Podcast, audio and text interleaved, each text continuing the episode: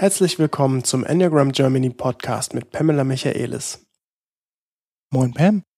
Good morning, Philipp. Wir haben eine, ach ich, ich sag jedes Mal, wir haben ein tolles Thema, aber wir haben halt einfach irgendwie immer tolle Themen. Zumindest aus meiner Sicht. Ähm, wir haben letztes Mal über Verletzlichkeit gesprochen, was ich ähm, sehr bereichernd fand. Und dieses Mal sprechen wir über Scheitern.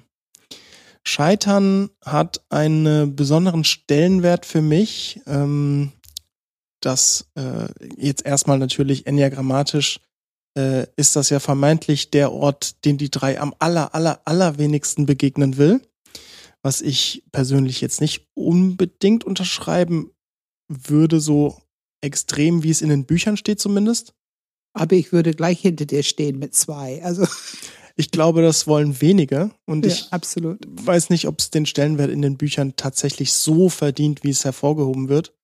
Wie dem auch sei, das ist nicht die, das Thema des Podcasts. Ähm, der Grund, warum ich darüber sprechen wollte, ist äh, tatsächlich initial ein Gedanke, der in Kombination in Bezug zu Verletzlichkeit steht. Mm, Ich finde, Scheitern ist ein Thema, das ähm, durchaus braucht, dass man zu seiner Verletzlichkeit steht und offen und ehrlich ist mit sich selbst und mit anderen. Und darüber reden zu können, ist auch wiederum eine Fähigkeit, zu seinem eigenen Scheitern stehen zu können. Eine gesunde Kompetenz, würde ich sagen, ja. Auf jeden Fall. Und ähm, der Gedanke, ich habe so ein bisschen auch darauf hingeleitet jetzt mit diesem Podcast Verletzlichkeit, äh, weil das Ziel für mich war, war, dass wir Scheitern normalisieren. Und den Impuls hatte ich, weil wie ich die Mediationsausbildung mache Genau. mit, mit Tellmann und dir. Und da habe ich gemerkt, dass ähm, ja, wir machen ja immer eine sogenannte TZI-Runde, themenzentrierte Interaktion. Da hast du damals schon in Podcast 26 ähm, drüber gesprochen mit Dieter. Und Sabine war auch zu Gast. Und ähm, da habe ich das Prinzip von TZI noch nicht so verstanden. Dann kam die Coaching-Ausbildung für mich und da habe ich es dann verstanden. Das fand ich schon super spannend. Und in der Mediationsausbildung machen wir das auch sehr konsequent, äh, jeden Morgen eigentlich. Und ich finde das so super. Es ist eine Theorie von Ruth Kohn und die Leute, die es mehr interessiert, sollen sich natürlich sehr gerne den Podcast 26 Mhm. anhören, weil das, was es bewirkt in einem Team, wenn man dieses, ja, dieses Modul, dieses Thema, diesen, man nennt es auch gerne in, in deiner Welt Team-TÜV, wenn man diesen Team-TÜV einführt, dann äh, bewirkt das sehr viel, nämlich Offenheit, Ehrlichkeit, Verletzlichkeit, ähm, alle diese Themen, die normalerweise in einem Team nicht gerade zur Sprache kommen. Und ein wesentlicher Grund dafür ist, dass Teil dieser themenzentrierten Interaktion ähm, das Thema Scheitern ist. Also man soll unter anderem über sich reden, wie geht es einem heute und so weiter und so fort. Wie geht es einem persönlich? Und auch, wo, wo hat man gestern eine Erfahrung, so persönliche Erfahrung, wo man das Scheitern nennen könnte? Scheitern ist so ein bisschen, vielleicht ein bisschen übertriebenes Wort, aber wir wollen einfach gerne die Leute einladen. Jeder kennt es gerade als Lernende. Und dass man das sozusagen nicht im Schatten wegpackt, dass man das wirklich offen auf den Tisch legt, damit alle anderen erkennen können, oh, das kenne ich auch, das hatte ich auch. Und ermutigt sind, dann auch selber was dazu zu sagen. Mhm. Genau so ist es. Und ich habe dann irgendwann für mich erkannt, wie wertvoll es für mich ist. Und ich finde auch für die anderen, beziehungsweise wenn ich es dann auch von den anderen höre. Und ähm, ich habe dann irgendwann mir zur Aufgabe gemacht, meine Tugend zu leben, Mhm. meine Tugend als drei zu leben, nämlich die Wahrhaftigkeit und ähm, einfach so offen und ehrlich, wie ich überhaupt nur sein kann, über Scheitern zu sprechen und zwar konsequent jedes Mal, wenn ich äh, etwas sagen äh, soll, dann will ich darüber sprechen, weil es mir gut tut. So. Und jetzt sitzen wir hier und machen einen Podcast über Scheitern. Aber ich mag dich noch eine Frage stellen. Ja. Warum tut es dir gut? Kannst du da ein bisschen beschreiben, was macht es mit dir und warum tut es dir gut? Was verändert sich für dich? Ähm, abgesehen davon, dass ich die Kontrolle darüber ablege, was je, mit jeglichem Image zu tun hat was zum einen schon mal gut tut. Mhm. Ähm, baut es meiner Meinung nach Vertrauen auf zu den anderen. Zum einen fühle ich mich vertraut den anderen gegenüber, sowohl wenn ich es sage, als auch wenn ich es höre und wenn ich dann Reaktionen bekomme, die wertschätzend sind und so, ist es für mich natürlich ein Gefühl von Geborgenheit, ein sehr positives Gefühl. Ähm, zum anderen ist es aber auch so, dass wenn ich über Scheitern spreche, dass ich reflektiere, was überhaupt Themen sind, die ich normalerweise unter den Teppich kehren würde, über die mhm. ich einfach drüber weggehen würde, über die ich einfach äh, ja kein Wort verlieren würde, weil mir geht's ja gut. Ne? Das war immer so meine Standardantwort mein genau. ganzes Leben lang. Wie geht's dir? Mir geht's gut. Ja. Fertig. Das war Ende der Diskussion. Ja, ja. Und dann würde man nicht drüber nachdenken, nicht reflektieren. Ja. Und dann? Und dann würde man natürlich auch nicht drüber sprechen. Und wenn ich darüber spreche, ist es, finde ich, auch reinigend. Also ich finde es sehr ähm, entlastend, mhm. ähm, einfach sowas nicht mehr innerlich als Kontraktion mit sich rumzuschleppen, weil irgendwo im System ist es ja. Also sei es noch so minimal dein kleines Scheitern, irgendwo im System ist es mhm. und wird nicht bearbeitet, nicht gesehen, nicht mhm. gefühlt, was auch immer. Und es, um präzise zu sein, es ist das Gefühl von Scheitern, was irgendwo ein System ist. Ne? Mhm. Es ist die persönliche Reaktion darauf, oh, ich habe irgendwas vielleicht nicht so gut gemacht. Und dieses auf den Tisch packen ist befreiend, das beschreibst du so schön. Und letztendlich durch diese Befreiung ist Information auf dem Tisch, wo wir alle umgehen mhm. können. Mhm. Andere können davon lernen, alle können Ideen hinzufügen. Also man kann einen weiteren Weg irgendwo hören von anderen, entdecken, Informationen bekommen. Also es ist befreiend und öffnet so ein bisschen den Weg nach vorne. Ne? Mhm, absolut. Und, und es ist einfach auch letztendlich, wenn man es, äh, ich sag mal, ein bisschen größer sieht, ist es auch einfach Transformation. Also ähm, Absolut. du, ähm, also dazu gehört auch Normalisieren. Das ist ein Grund, warum ich jetzt auch dieses Thema im Podcast äh, äh, besprechen möchte. Ähm, es normalisiert, da, dass Scheitern einfach zum Alltag gehört. Und sei es noch so klein, wie gesagt, an der Kasse beim Supermarkt, was auch immer, ähm, es ist einfach normal. Und so sollten wir meiner Meinung nach eigentlich auch damit umgehen. Mhm. Es ist im Grunde eine Übung darin, sich selber ganz ehrlich zu reflektieren darüber zu reden, ne, sich mitzuteilen und in, eigentlich in dem Moment sich selber zu vergeben, mhm. Sich selber zu akzeptieren, einfach so wie es ist, ohne jegliche Bewertung. Also, und das ist, wie du sagst, Transformation. Da entsteht auch ein Gefühl von Transformation. Äh, mein Gefühl zu mir verändert sich, wenn ich mich akzeptiere. Äh, ich bin halt ein ganz normaler Mensch und kein Superman und Superwoman. Ähm, und es reduziert Stress und Leistungsdruck. Mhm. Und ähm, ja, ich stelle mir einfach vor, das, und ich finde, deswegen ist es so eng gespielt, ähm, so eng verknüpft mit dem Podcast, den wir vorher hatten, Verletzlichkeit, wo ich fast schon gesagt habe, es wäre, es würde die Welt dahingehend verändern, um es auch wieder sehr groß zu machen. Ähm, ich glaube, viele Kriege wären nie entstanden, wenn Leute einfach mal offen und ehrlich über ihr Scheitern reden würden und auch reden dürften, das Gefühl hatten, mhm.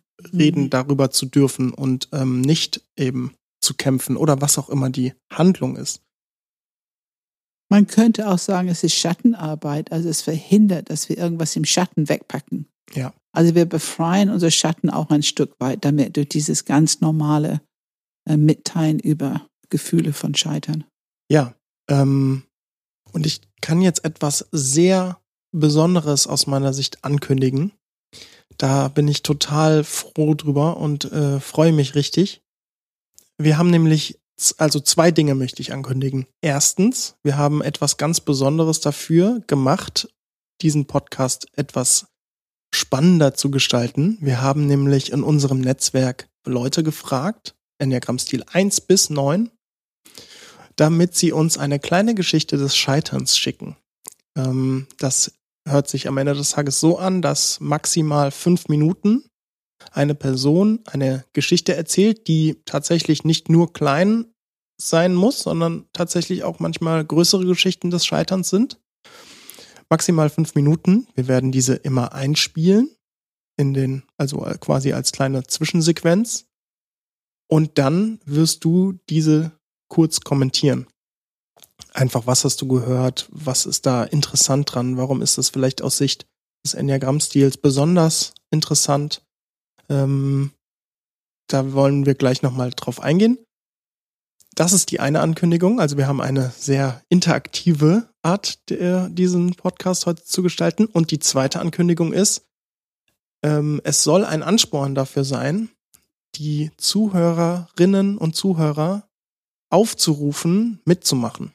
Wir wollen, wie gesagt, Scheitern normalisieren, im Alltag bringen.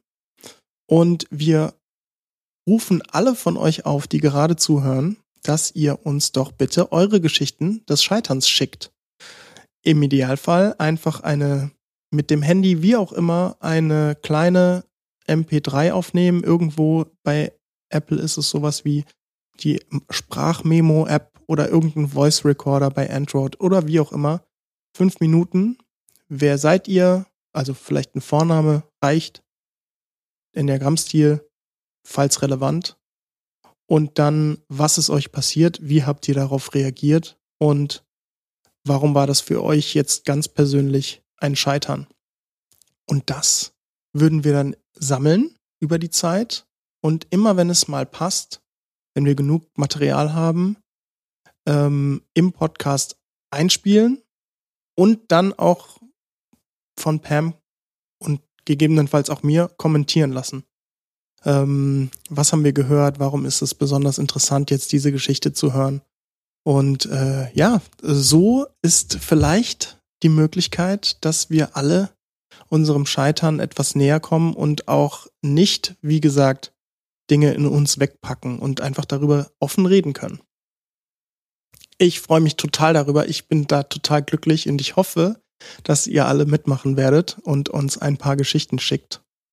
Ja, bevor wir jetzt die 1 als allererstes hören werden, Enneagram Stil 1, äh, noch ein klitzekleiner Hinweis. Natürlich kann jede Geschichte, die man jetzt hört, ein Scheitern sich, sich anfühlen wie Scheitern für jeden Enneagramm-Stil. Also es ist nicht exklusiv für einen Enneagramm-Stil reserviert. Ähm, aber es ist natürlich trotzdem interessant, wie geht man dann damit um und welche Reaktion habe ich dann auf diese Situation. Das kann natürlich immer sehr eng mit dem Enneagramm-Stil zu tun haben, aber natürlich auch wie immer, wir sagen es ganz oft, Pam, natürlich mit der Biografie. Absolut, absolut. Okay, ja, dann ohne weiteres Kommentar hören wir doch mal, was unsere kleine Geschichte des Scheiterns für Enneagramm Stil 1 ist. Hallo liebe Pam, hallo lieber Philipp. Hier kommt mein digitaler Beitrag zum Thema Scheitern. Ich äh, war Mitglied in einer studentischen Organisation und ich hatte mich bereit erklärt, einen Vortrag von Siemens zu organisieren an der Uni Münster. Und der Vortrag sollte zwei Stunden lang sein. Und ähm, ich brauchte auf jeden Fall eine Internetleitung. 1985 gab es ja noch nicht überall ein verfügbares Internet, sondern man musste umständlich bei der Telekom eine Leitung beantragen, wenn man Internetleistungen für eine Veranstaltung benötigte. Die Telekom benötigte dafür circa zwei Wochen. Den Termin mit Siemens hatte ich abgesprochen, den Raum reserviert, die Bestuhlung für etwa 200 Studenten mit dem Hausmeister vereinbart. Im Gespräch mit Siemens waren auch schon einige Details vorgegeben worden, wie der Antrag bei der Telekom gestellt werden musste.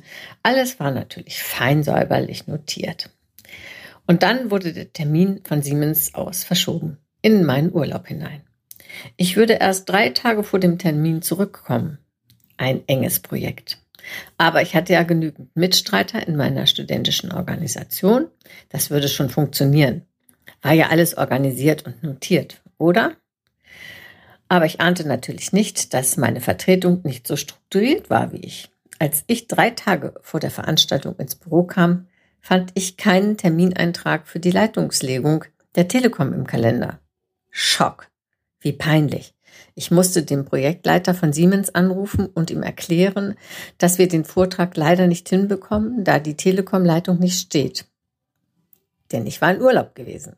Ich hatte in meinen Augen voll versagt und war ohne Ende verpeinlicht. Was würde der Projektleiter jetzt von mir denken?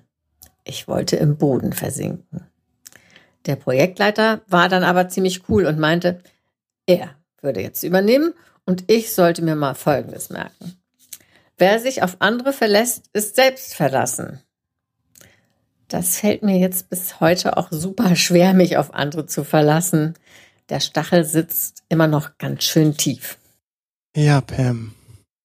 Das ist ja auch eine Geschichte. Ich bin auf jeden Fall nicht neidisch, bei dem Siemens Menschen anrufen zu müssen und äh, zu verklickern, dass die Leitung nicht da ist.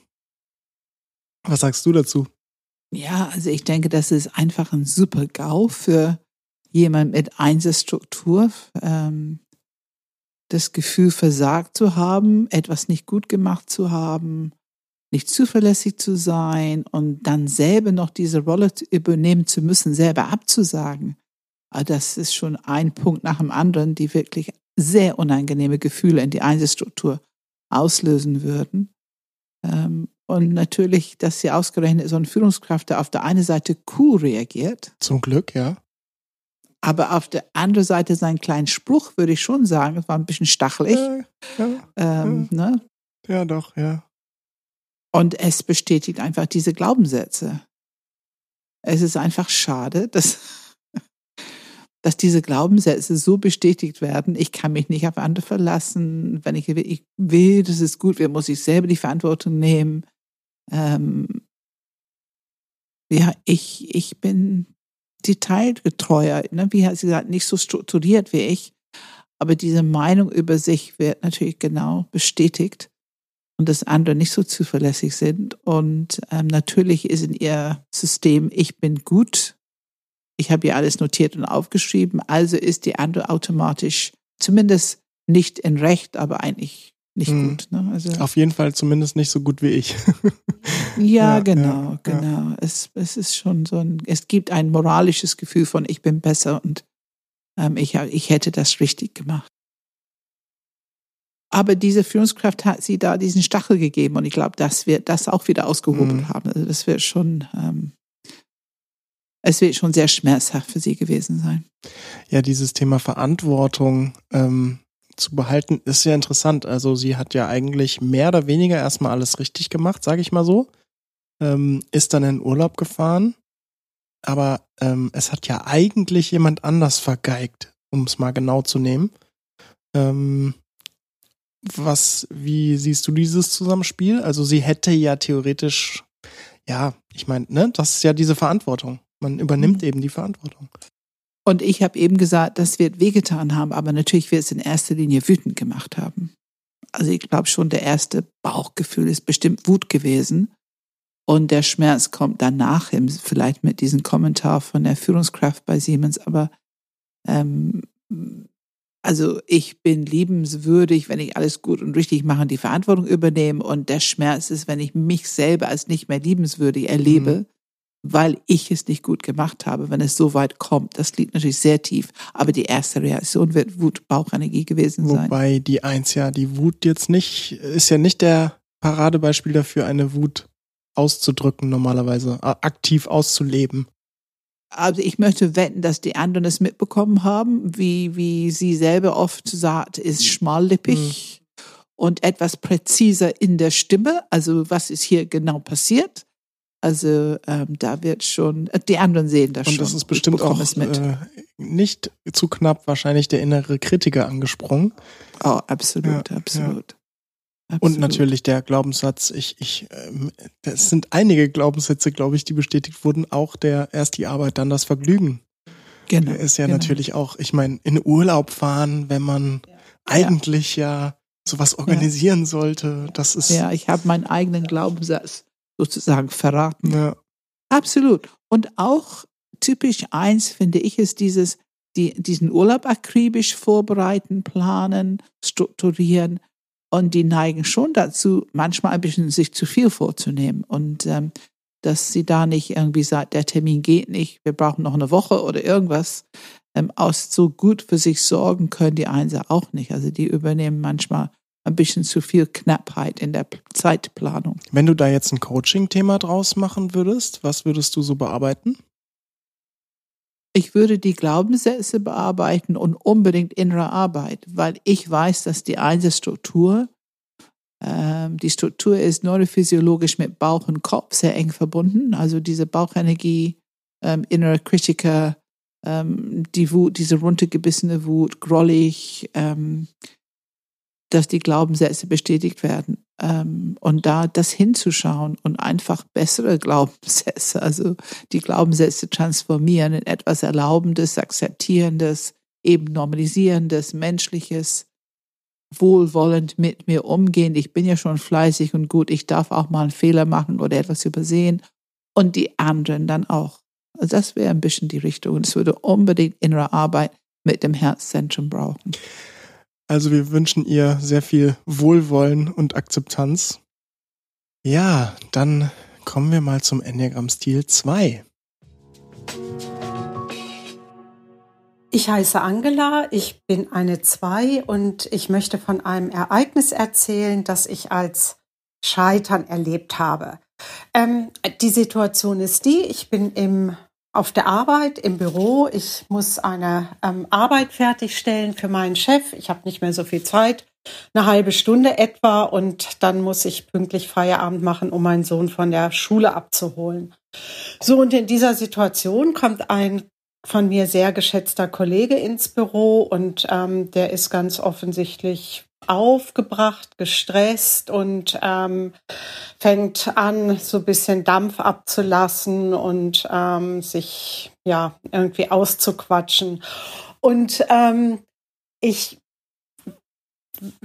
schenke ihm meine, meine Aufmerksamkeit. Ich ähm, höre zu, leg meine Arbeit beiseite und ähm, ja, rede mit ihm und merke dann aber nach ein paar Minuten, dass ich so ein bisschen nervös werde. Ich höre nur noch mit einem halben Ohr zu, weil ich immer im Nacken habe, dass ich die Arbeit fertig kriegen muss, ziemlich zügig und ich muss bald los und ähm, irgendwie ähm, ja, nach ein paar Minuten sage ich dann, komm und lass uns irgendwie morgen weiterreden. Ich muss das hier jetzt fertig machen und ähm, mein Kollege geht und ähm, ich bin irgendwie ganz unzufrieden, weil ich das Gefühl habe, ähm, dass der enttäuscht ist, dass ich ihn enttäuscht habe. Ja, weil ich ihm nicht so die Aufmerksamkeit gegeben habe in dem Umfang, ähm, die er vielleicht gebraucht hätte. So, dann ähm, mache ich jetzt schon unter großem, großem Zeitdruck meine Arbeit fertig, ähm, schick die, schick die weg, maile die an meinen Chef, ohne ähm, die vorher auch nochmal auf Fehler durchzusehen. Das ist etwas, was ich normalerweise immer mache. Ich, aber ich bin sowieso schon über die Zeit. Ähm, verlasse das Büro, fahre zur Schule. Ähm, mein Sohn wartet schon, ist in Tränen ganz aufgelöst, weil der sich große Sorgen gemacht hat. Der kennt das von mir gar nicht, dass ich mich verspäte und rechnet dann immer gleich mit dem Schlimmsten. Und ähm, ja, das ist die Geschichte. Und ähm, was ich daran als Scheitern erlebt habe, ähm, ist, ne, ist vordergründig, ähm, dass ich es geschafft habe, irgendwie innerhalb einer Stunde drei Leute ähm, ja zu enttäuschen oder ähm, denen ich das ähm, zu geben oder mich nicht so zu verhalten, wie sie es von mir gewohnt sind. Also da ist einmal der Kollege, den, wo ich das Gefühl hatte, dem habe ich jetzt nicht irgendwie so richtig irgendwie zugehört, auf den konnte ich mich jetzt nicht so richtig einlassen. Dann ist ähm, da mein Chef, ähm, der nicht kennt als jemand, der immer irgendwie gute Arbeit abgibt. Und da war ich jetzt unsicher, oh, ich habe es nicht mehr durchgesehen, ist das jetzt alles irgendwie in Ordnung?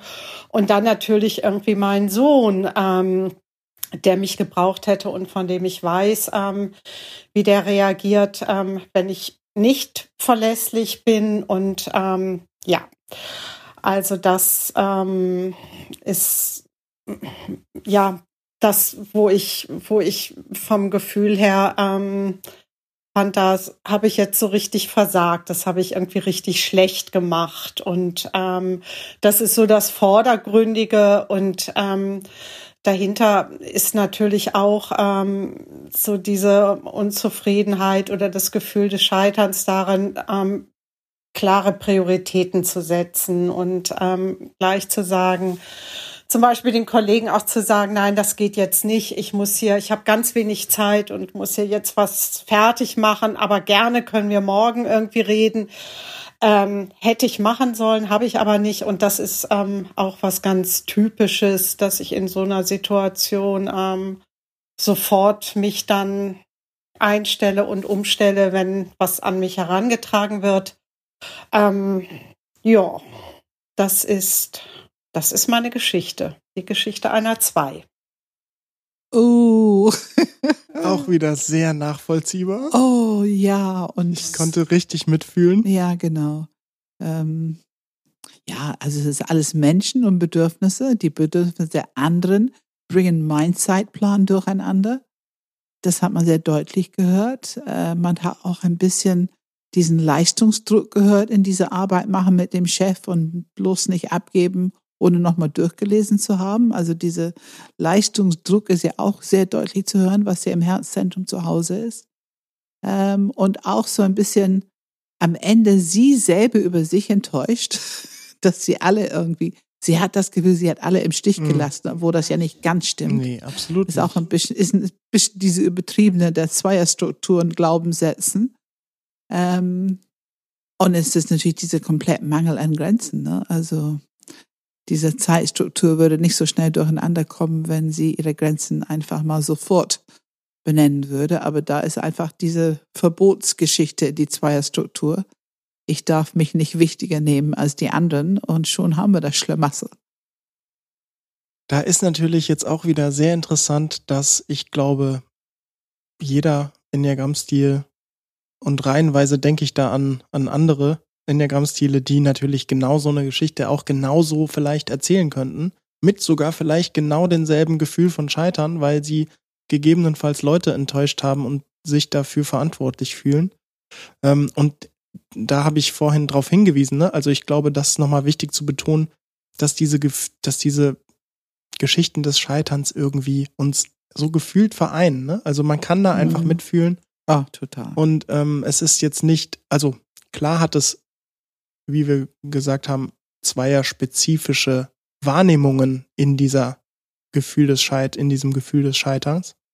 Aber theoretisch, ich könnte genauso eine Geschichte erzählen. Also genau.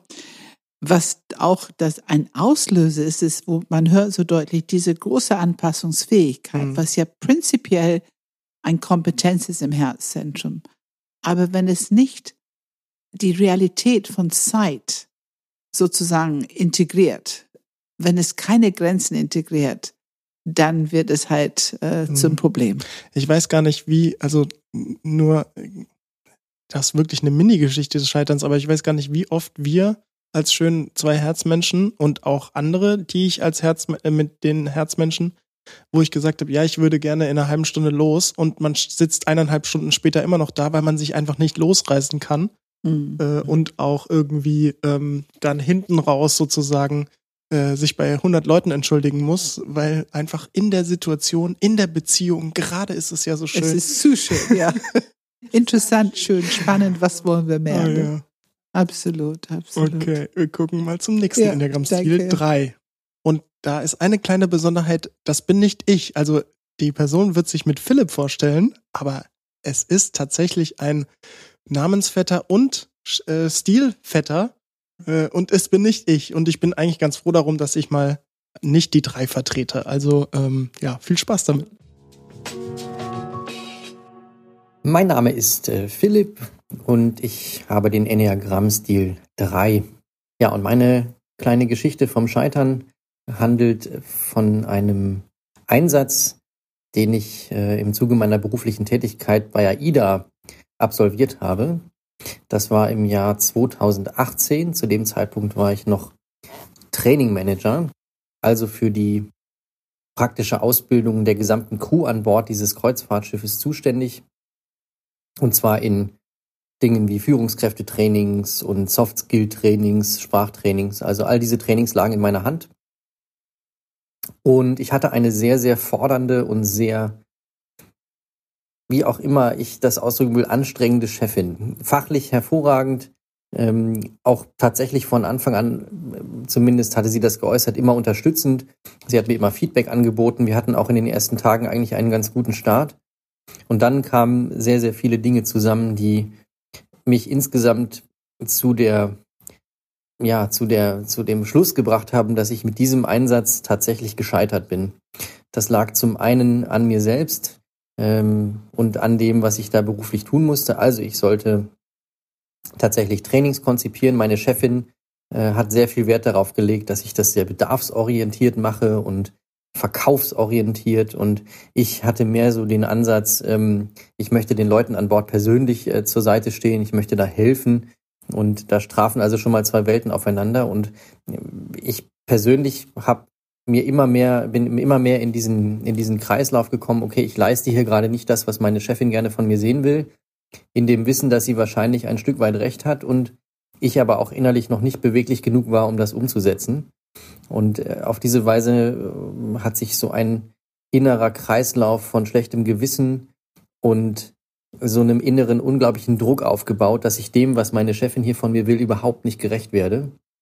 Und ich aber auch angefangen habe und gemerkt habe, dass mir die, die Wertschätzung total gefehlt hat von dieser Chefin, was auf der Hand lag, weil ich ja ihren Ansprüchen nicht gerecht geworden bin und dann war der Kreislauf endgültig geschlossen. Also ich war in so einem inneren Druck- und Stresszustand die ganze Zeit und das, was ich dann abgeliefert habe, war auch wirklich nicht gut. Mal davon abgesehen, dass ich das Angebot von ihr, Feedback zu bekommen von meinen Trainings, tatsächlich auch nicht angenommen habe, weil ich dachte, okay, wenn ich jetzt von ihr Feedback bekomme, wird das Feedback bestimmt nicht gut werden. Und das wiederum bedeutet, äh, ich bin vor mir selber wieder nicht äh, gut und ich bin äh, erneut gescheitert. Und so verlief dieser gesamte Einsatz. Ähm, am Ende meiner Zeit an Bord, das waren etwa drei Monate, äh, habe ich dann auch noch eine Kollegin auf meiner Position eingearbeitet. Ähm, das lief eigentlich ziemlich gut, aber wurde flankiert auch natürlich von unserer Chefin, ähm, die rein optisch tatsächlich äh, und so wie sie mich das hat spüren lassen, von meiner Kollegin äh, wesentlich mehr gehalten hat als von meiner Arbeit. Und ähm, das gipfelte dann darin, dass ich am Ende des Einsatzes, am letzten Tag, bevor ich dann nach Hause gefahren bin, ähm, ein Abschlussgespräch mit meiner Chefin hatte und sie sehr wortkarg war und ich in dem Büro saß und so kurz mein Feedback und mich bedankt habe und ähm, auch für die Zusammenarbeit und dann sagte sie, ja, alles klar. Und dann kam nichts mehr und dann habe ich gefragt, ob sie vielleicht noch irgendwie was sagen wollte und dann meinte sie, ja. Also in ihrer Welt ähm, würde so ein Einsatz ja davon leben, wie ich äh, mich selber bemühe und ich würde mir selber, also sie sagte so, sie würde sich selber ungerne vorwerfen lassen, äh, faul gewesen zu sein oder nicht das erreicht zu haben, was sie hätte erreichen wollen selbst. Und das habe ich, und so war es auch garantiert gemeint, natürlich mit voller Breitseite auf mich bezogen. Und ähm, deswegen komme ich zu dem Schluss, dieser gesamte Einsatz im Rückblick war zwar wahnsinnig lehrreich, aber ich bin mit dem Gefühl nach Hause gefahren, okay, ich bin hier weder meinem eigenen Anspruch noch dem Anspruch meiner Chefin auch nur in irgendeiner Weise gerecht geworden. Und das ist, war für mich gefühlt Scheitern auf der gesamten Linie. Und äh, genau, das ist äh, meine Geschichte vom Scheitern. Ja, also äh, als drei kann ich da, oh, das fühlt sich immer, also ich höre es nur und es fühlt sich an wie ein Stich ins Herz. Ähm, ja, was sagst du dazu, Pam? Ja, also es hört sich für mich schon wie ein Teufelskreis an. Mhm.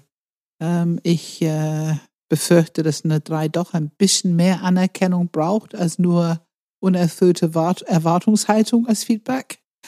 Ähm, und da insofern tut es mir leid. Ähm, dass es einfach was passieren kann, dass ein Teufelskreis entsteht aus zwei verschiedenen Motivationen. Seine Chefin hat auch ihre gute Intention hört sich ein bisschen achterhaft an, an ob sie das ist oder nicht.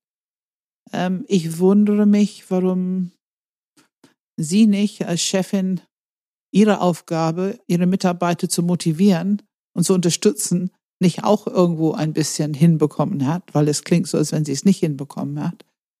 Ähm, und dieser Druck, was entsteht bei drei, ähm, ja, es ist, also es tut einem richtig förmlich weh, wenn man die Geschichte hört, weil man hört richtig punktgenau, wie dieser Leistungsdruck immer erhöht würde und es ist nichts passiert, hm. um es ein bisschen zu entlasten, hm. wo er hätte vielleicht ein bisschen freier, ein bisschen freundlicher mit sich umgehen können und vielleicht auch ein bisschen mehr leisten können in die Richtung, die gut wäre für die Trainings. Ähm, ja, ich meine, irgendwann ist man komplett blockiert, wenn man nur noch Leistungsdruck und als Antwort auf Leistungsdruck noch mehr Leistungsdruck. Das ist keine gute Lösung. Ne? Also ich kann ihm total verstehen, seine Schlussfolgerung äh, und ich bewundere ihm, dass er das dennoch weitergemacht hat.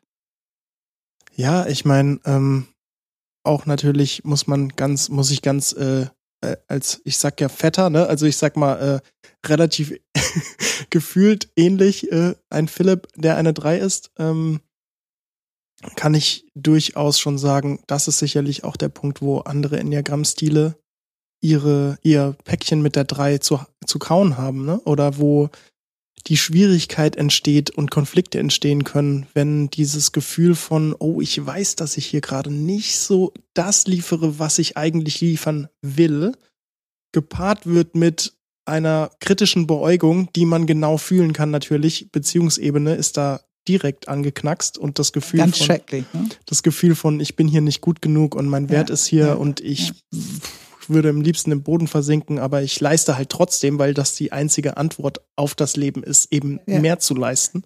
Ja, ja ich, ich, äh, ja.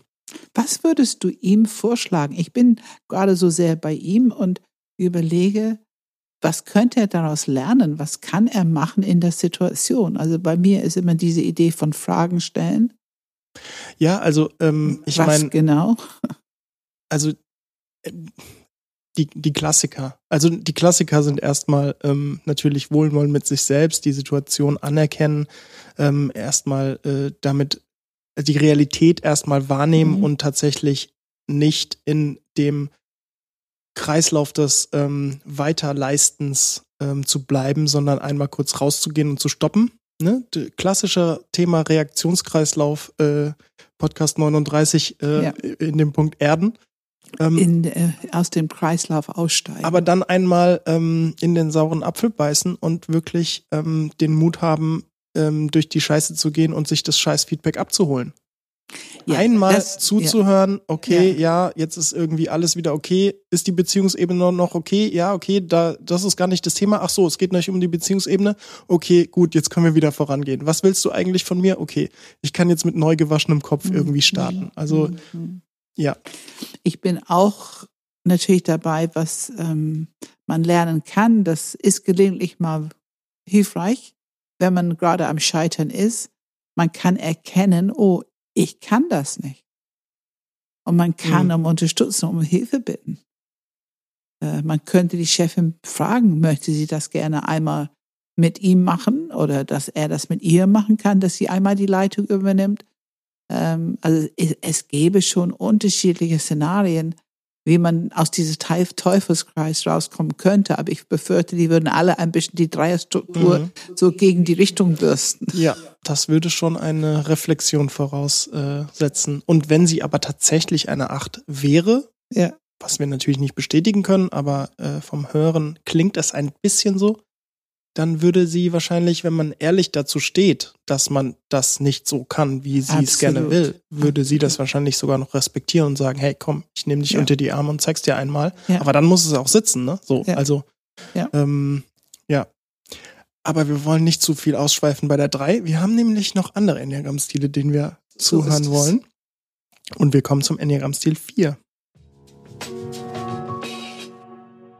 Ich bin Stefan, Enneagramm-Stil 4 und meine Geschichte des Scheiterns spielt in meiner ersten beruflichen Station nach dem Studium.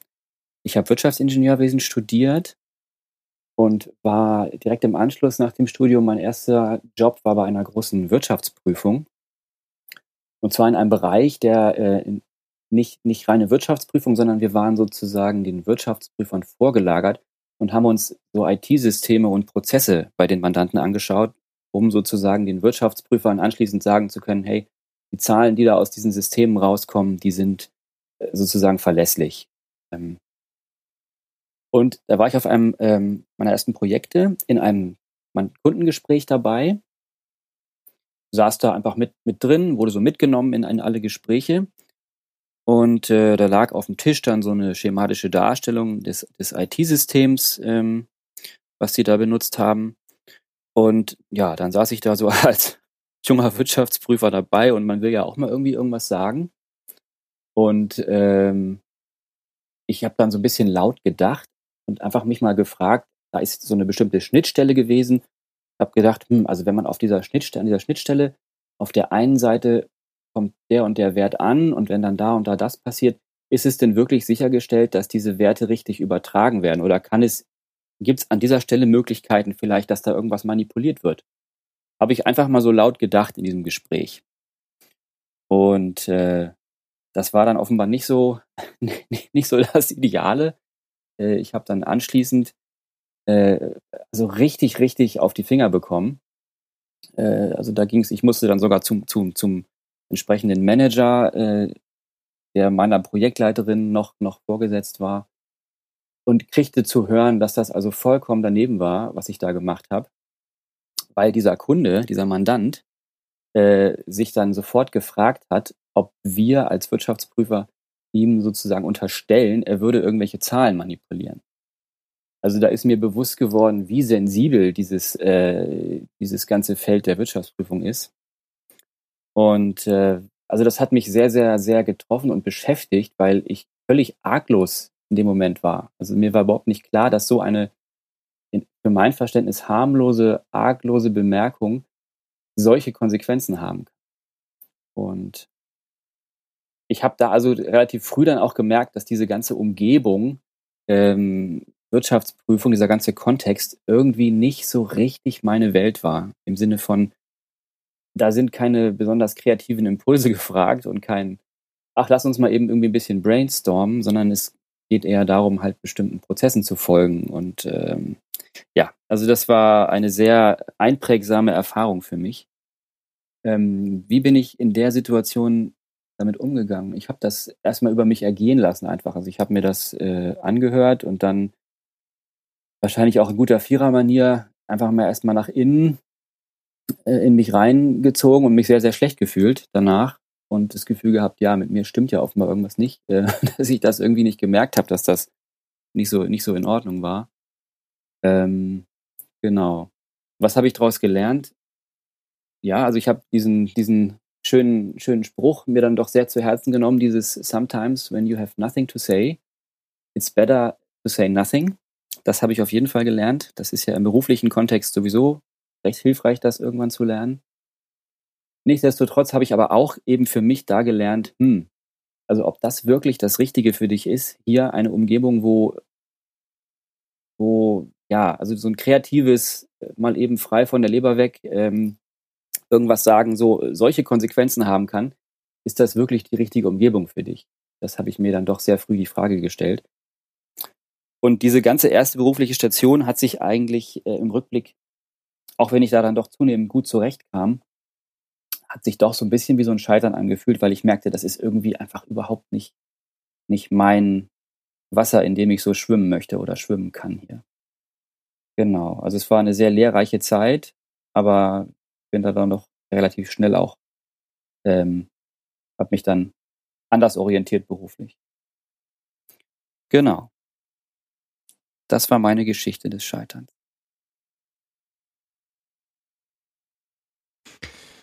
Ja, auch, oh, auch wieder sehr mitfühlend und ähm, total verständlich, dass das sehr unerwartet und plötzlich, ich habe auch gedacht so, okay, ja, das ist doch eine legitime Frage. Und auf einmal aus dem Nichts, ich meine, ich bin kein Wirtschaftsprüfer, aber wenn ich mir vorstelle, dass das natürlich grundsätzlich ja ein sensibles Thema ist in dem Bereich, ne? Ich sage nur Stichwort Wirecard. Ja, ja habe ich auch gedacht, sofort. sofort. Ja. Ähm, auch wenn die noch eine vorschalten, ist es nicht unbedingt so nützlich, dass diese Dinge nicht passieren. Ja, also für mich ist das so eine Art Unschuldsgeschichte. Ähm, frisch von der Uni, intelligent, denkend, kreativ denkend. Ach, was könnte es noch geben, was könnte es noch geben? und wahrscheinlich noch sehr unerfahren, was darf man sagen und was Mhm. nicht, in welchen Kontakt, mit welchen Personen. Ähm, und das, das ist die Erfahrung, die man halt sammeln muss, ne, so nach der, nach der Uni. Ähm, insofern, ähm, ja. Und was sagst du dazu im Kontext, wie er es erlebt hat und auch ähm, ja damit umgegangen ist, dieses Gefühl von äh, ja nach innen gezogen, hat er es glaube ich genannt, innerlich verarbeitet. Ja, es wird für ihn ein katastrophales Gefühl innen gewesen sein, weil er wollte das bestimmt nicht. Er hat vielleicht sogar seine Gedanken wertgeschätzt in dem Moment, vielleicht die Fantasie, er wollte sie preisgeben, also war er wahrscheinlich noch ein bisschen stolz auf seine Gedankengänge und erlebt einfach der totale Scheitern. Ähm, und was das macht, wir wissen, Enneagramm Stil 4, Selbstwert rauf und runter, der wird ordentlich, der Fahrstuhl wird sicherlich ein paar Mal rauf und runter gefahren sein. Und speziell dann, wenn diese, diese Idee so zum Chef gerufen werden. Hm. Äh, das ist so, wo ich denke, wir arbeiten in einer anderen Welt heute. Das würde heute, glaube ich, sehr viel, hoffentlich, nicht, nicht so passieren, sondern man würde wissen, dass man ein junger Mensch vor sich hat, der gerade von der Uni ist und am Lernen ist. Und auch das kann man vermitteln, dass er es gut lernt. Also es muss schon sehr klar gesagt werden, das geht überhaupt nicht. Und der Feind ist halt darauf achtet, was kann er lernen? Was bespreche ich mit wem? Welchen Kontext? Welche Person? Also das ist einfach ein Lernschritt, den man sicherlich in diesem Beratungsbereich lernen muss. Seine ganz besondere Intelligenz hat vielleicht ein kleines bisschen Ditsche bekommen. Und diese Impuls zu gehen, das fiel mir so auf. Also es ist schon bei Enneagramm Stil 4 sehr typisch, dass wenn es ein Problem gibt, erscheint der allererste anspringende Lösung, da muss man uns trennen, dann muss, müssen wir gehen. Also dieses, ähm, ja, das, das äh, erlebe ich in vielen Situationen. Hm. Mhm. Ich muss oft in Coaching Vierer ein bisschen, äh, ja, ein bisschen erm, er, ermuntern, ein paar andere Lösungen wenigstens nochmal vielleicht ein bisschen zu überlegen und zu finden, bevor man diesen einzigen. Es ist ein bisschen wie Beziehungsabbruch Hm. und es ist ein bisschen wie, bin ich das wirklich? Ne, Das sind zwei sehr typische Vierer, äh, typische Reaktionen auf das Leben überhaupt.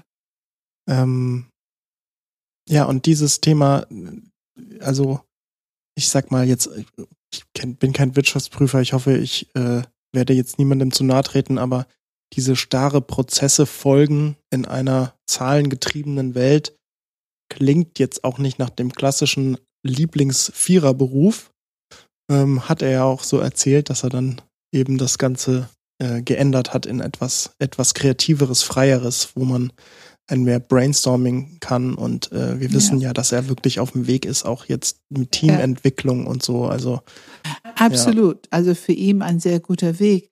Und dennoch habe ich so diesen Verdacht, dass falls er nun tatsächlich da was entdeckt hätte, wieder, wir können an Wirecard denken, falls er da etwas entdeckt hätte, also eine andere Erfahrung gemacht hätte, Mhm. dass seine besondere Gabe liegt darin zu sehen, was fehlt. hm, Und seine Kreativität, sein kreatives, intelligentes Denken ist nützlich gewesen, um etwas aufzudenken, was andere nicht gesehen haben.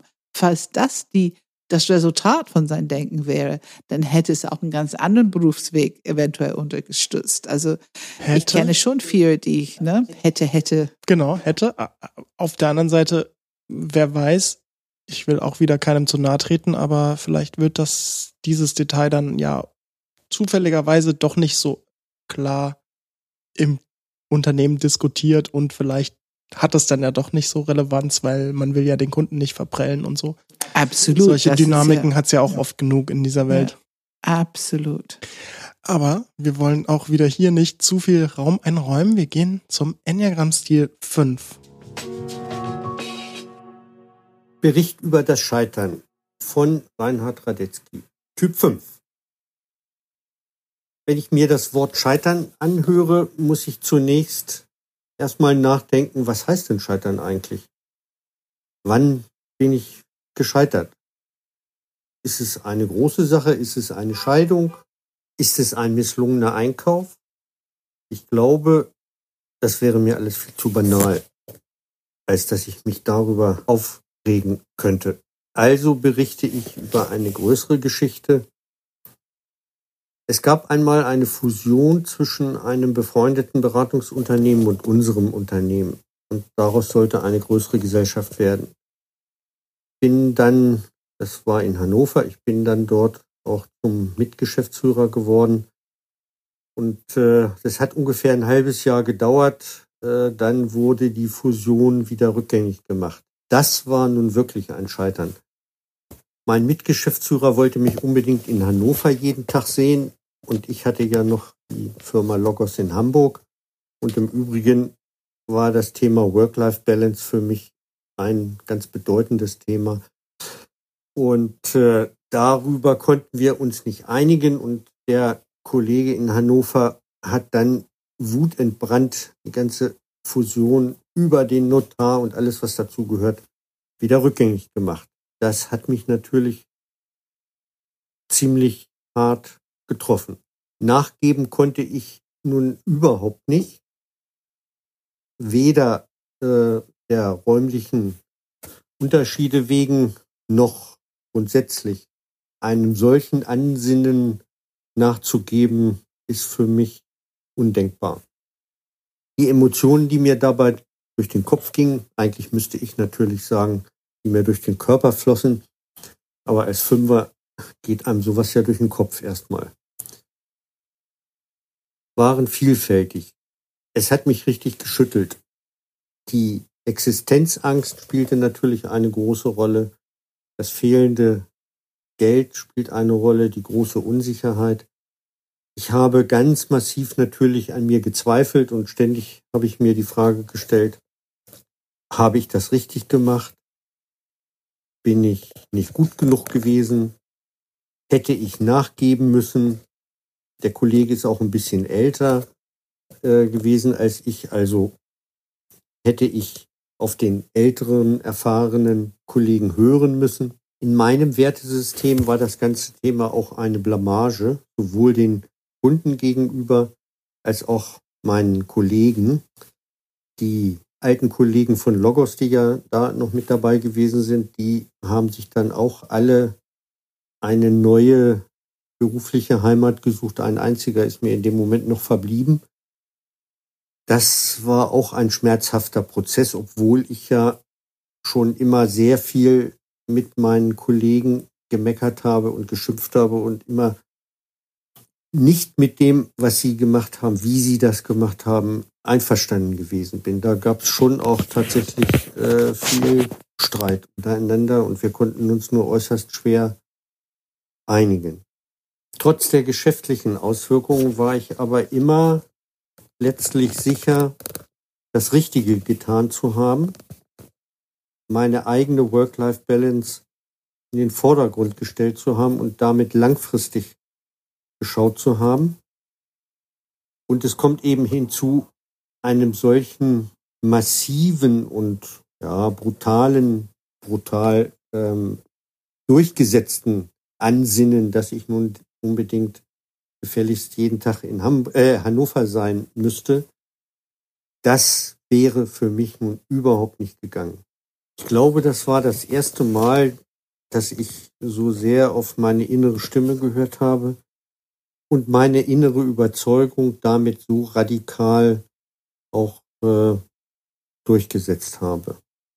Die ganze Trennung wurde so zügig angegangen und dann auch umgesetzt, dass ich in der Zeit so ein ganz nebliges Gefühl im Kopf hatte und eigentlich überhaupt nicht so richtig begriffen habe und realisiert habe, was da abgelaufen ist. Das hat nach mindestens ein halbes Jahr gedauert, bis das bei mir so richtig angekommen ist.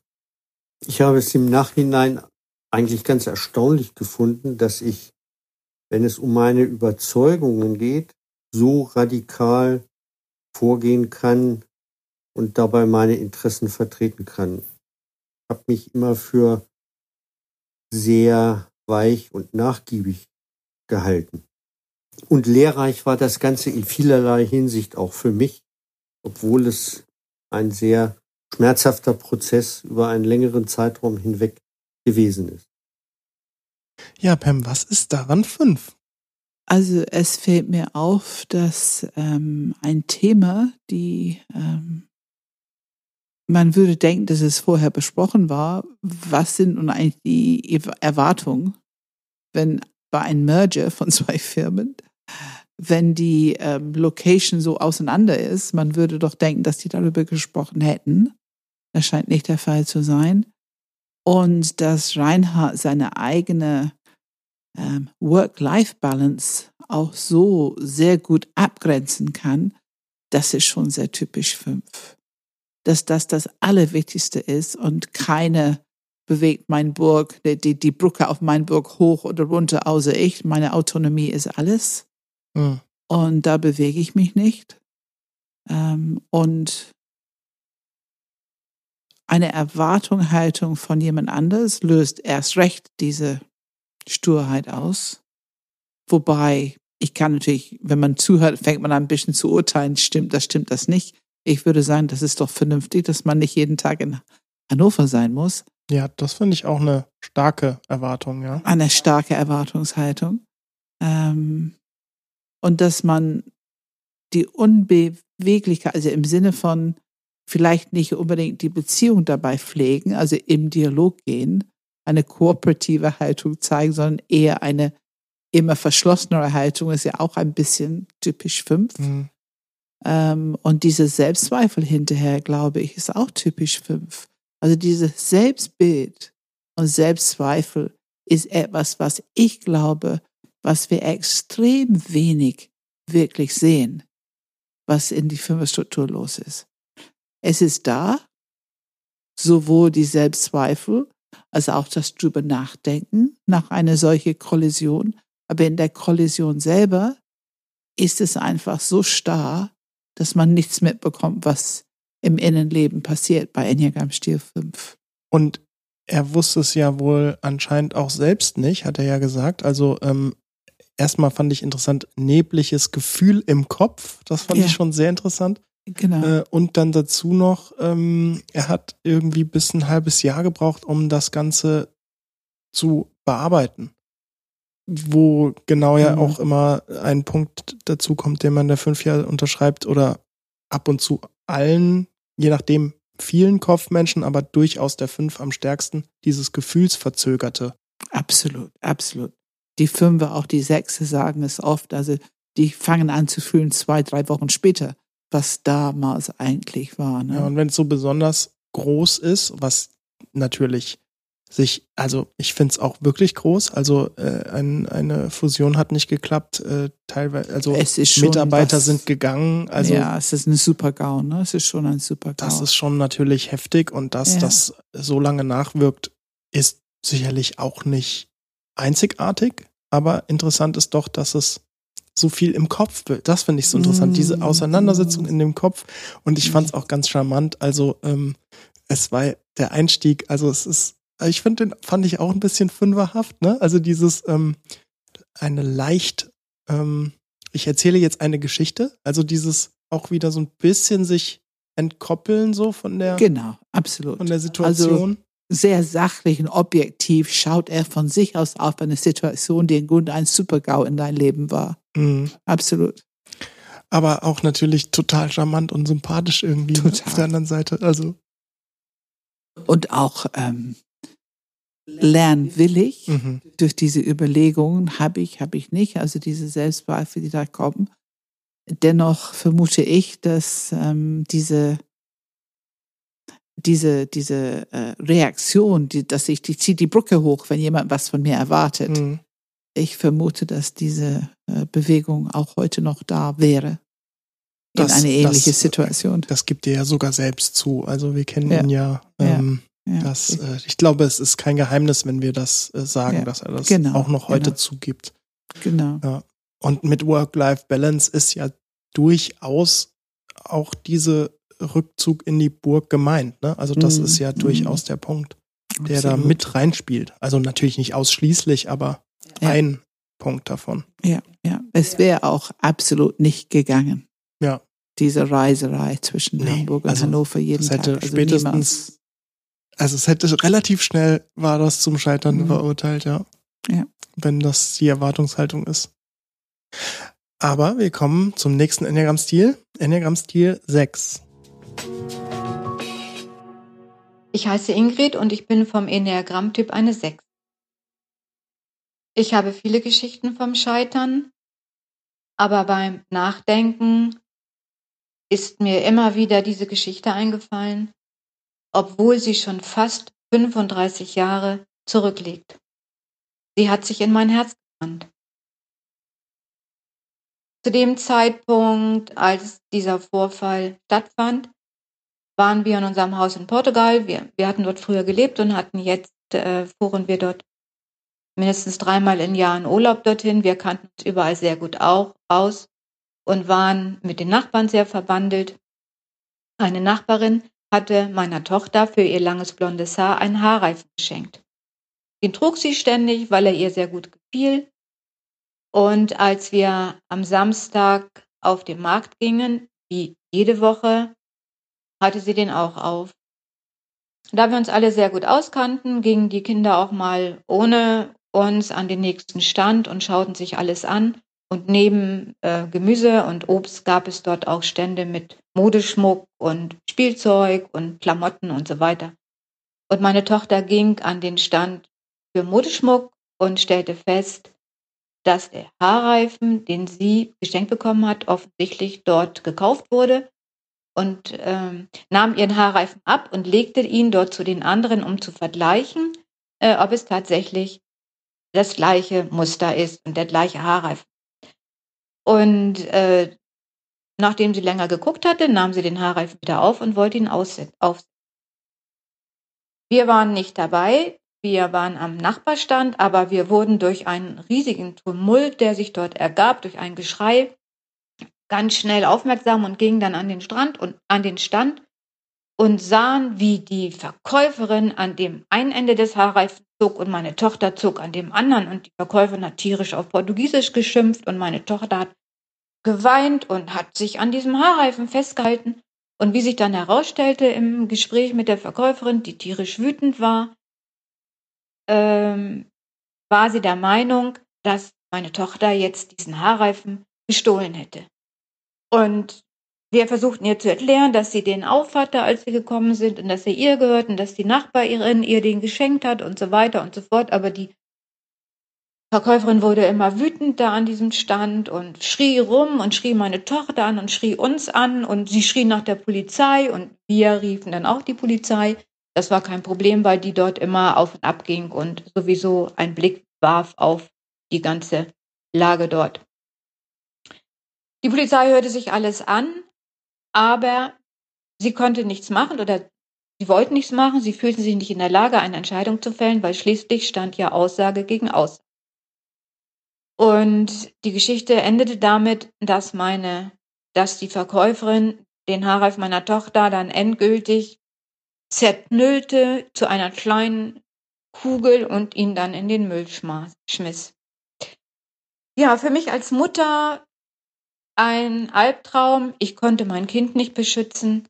Und für mich als Sechs der Beweis, die Welt ist unsicher. Die Welt ist ja, unberechenbar. Man muss ständig auf dem Gewief sein. Man muss aufpassen, dass man nicht eingemacht wird. Und vor allen Dingen, man bekommt ja nicht mal Recht, wenn man Recht hat. Das war meine Geschichte und ich danke euch fürs Zuhören. Uh, ja, ja. ich hatte schwierig. schon während, äh, als sie den Haarreif verglichen hat, hatte dachte ich, hatte schon ein richtig beklemmendes Gefühl. Ja, ich hatte ja. schon kommen sehen, was passiert. Man ahnte, was passiert. Uiuiui. Ja, ja, ja. Und dann äh, ist es natürlich das perfekte, die perfekte Bestätigung eines jeden Sechser Glaubenssatz, den man überhaupt haben kann. Hm. Ähm, ich kann mir vorstellen, dass sie damit immer noch zu zehren hat. Also beziehungsweise, weil was sagst du dazu, So, Pam? es tut so weh. Also den Glaubenssatz, die sie nicht ausgesprochen hat, die ich noch gedacht habe, war, die Welt ist böse oder andere Menschen sind böse. Ähm, Oder man kann ihnen zumindest nicht vertrauen. man kann sie nicht vertrauen. Also man könnte da eine ganze Reihe von sechse Glaubenssätze zu die Geschichte ähm, hinzu äh. Ähm, ja, es ist natürlich diese Art Situation, die ähm, ja einem jeden passieren kann. Es ist sehr unglücklich und sehr ungerecht und ähm, Absolut. Äh, man hat so das Gefühl, man, also ich persönlich fange an, in Lösung zu denken. So, was hätte sie noch machen können? Mhm. Was hätte man noch? Und ich glaube, ich wäre Richtung gegangen. Meine Anpassungsfähigkeit hätte mir da ein Stück weit geholfen. Ich glaube, ich wäre in die Richtung gegangen, diese Frau nicht ernst zu nehmen. Also sie hat sich ja nun mal da verhalten auf eine nicht besonders nette Art und Weise. Mhm. Sie hätte auch sagen können, komm, lass es, es ist ein Kind. Hat sie nicht über sich gebracht. Und ich wäre wahrscheinlich auf diesem Markt noch ein paar Stände weitergegangen und hätte dafür gesorgt, dass meine Tochter wieder einen neuen Haarreifen bekommt. Vermute ich. Na gut, äh, das wissen wir natürlich nicht, ob sie es nicht das, gemacht hat. Das hat sie vielleicht gemacht. Ähm, aber in der Situation selber, was kann man dazu sagen? Es mhm. ist einfach eine ganz große Bestätigung von allem, was diese, wie die Sechse überhaupt die Welt wahrnehmen. Mhm. Ähm, ich denke auch für mich gerade, ich habe so etwas in meinem Leben nicht erlebt. Ja, es ist auch zum Glück, sage ich mal. Ne? Ja, zum Glück. Ähm, ich glaube, wenn ich die Geschichte mir anhöre, ähm, ich wünsche ein bisschen was für die sechse Enneagramm-Stil, dass die ein bisschen mehr in der Mitte bringen, als es könnte jedem passieren. Also es ist so unschuldig, dass ein Kind mhm. diese Haarreifen hinlegt und guckt, ob es dasselbe ist. Das kann man absolut nachvollziehen. Und dass man ausgerechnet, man hätte auch einen ganz freundlichen Markt äh, Frau haben können, die das Kind noch betüttelt und sagt, ach guck mal, dasselbe und so. Ähm, und das glaubt oder ja oder ja. das Kind glaubt, wenn das Kind spricht. Ähm, also es ist schon so eine Art unglücklich Zusammenkommen von Umständen. Und dass man einfach für sich ein bisschen reflektiert. Es muss nicht alle Glaubenssätze bestätigen, weil wie oft kommt so etwas vor im Leben? Mhm. Ne? Ist es jemals wieder vorgekommen? Mhm. Ja, also ähm, aber schwierig, schon absolut. Schwierig. Und und ich glaube, also in der Situation, das ist auch wieder so ein Beispiel, wo glaube ich jeder Enneagramm-Stil auch tatsächlich auch so Glaubenssätze entwickeln könnte. Ne? Also das muss gar nicht unbedingt die Sechs bedienen. Also ich glaube, da kann jeder wahrscheinlich sowas denken wie, oh, die Leute auf dem Markt oder vielleicht die Portugiesen oder was auch immer man für Vorurteile fällen könnte. Also ich persönlich würde solche Situationen immer als eine ganz große Ausnahme erleben. Ich würde, es würde ja, bei mir, auch, ja. es würde bei mir nicht landen in irgendeine alle sind so oder so kann es sein oder so, ja. sondern ich, ich würde das schon als Ausnahme erleben. Aber ja. würdest du nicht ein bisschen vorsichtiger sein, wenn du das nächste Mal auf den Markt gehst? Zumindest ich mal in der Nähe kind des Standes? Ich bitten, vorsichtiger zu sein. Das, also ich weiß nicht, wie alt das Kind ist, aber wenn es das Alter hat, wo man es verstehen kann, äh, dass das, das Kind ein gewissen Verständnis erklären, warum diese Frau ja. sich so aufgeregt hat. Und dass das Kind, was kann das Kind dafür tun? Also sie musste vielleicht die Frau vorher sagen, ich gucke nur, ob es dasselbe ist. Also sie auf sich aufmerksam machen, damit die Frau sieht, dass das Kind sozusagen, mhm. aber ein junges Kind, das, das würde es trotzdem nicht machen. Ja. Es ist schon. Es sind also ich glaube schon, dass mein, zumindest mal die Linie zu sechs bei mir ein bisschen aktiver geworden wäre äh, auf diesem Markt. Kann ich mhm. mir schon vorstellen. Mhm. Also, dass mhm. ich da etwas vorsichtiger und achtsamer geworden wäre. Und ich glaube, da würde jeder auch wiederum anders mit umgehen, ne? Also. Ja, es würde auch in mir dieses Gefühl auslösen, glaube ich, ne? Beziehung, Abbruch. Ähm, ich möchte mich von diesem Markt entfernen. Ne? Also ein bisschen nach dem Motto, so, jetzt gehe ich aber hier runter und ja. ich kaufe hier nichts mehr. Und also wenn ja, genau. so ein bisschen beleidigt. Ja, ne? Richtig, so, ja. Das könnte gut sein.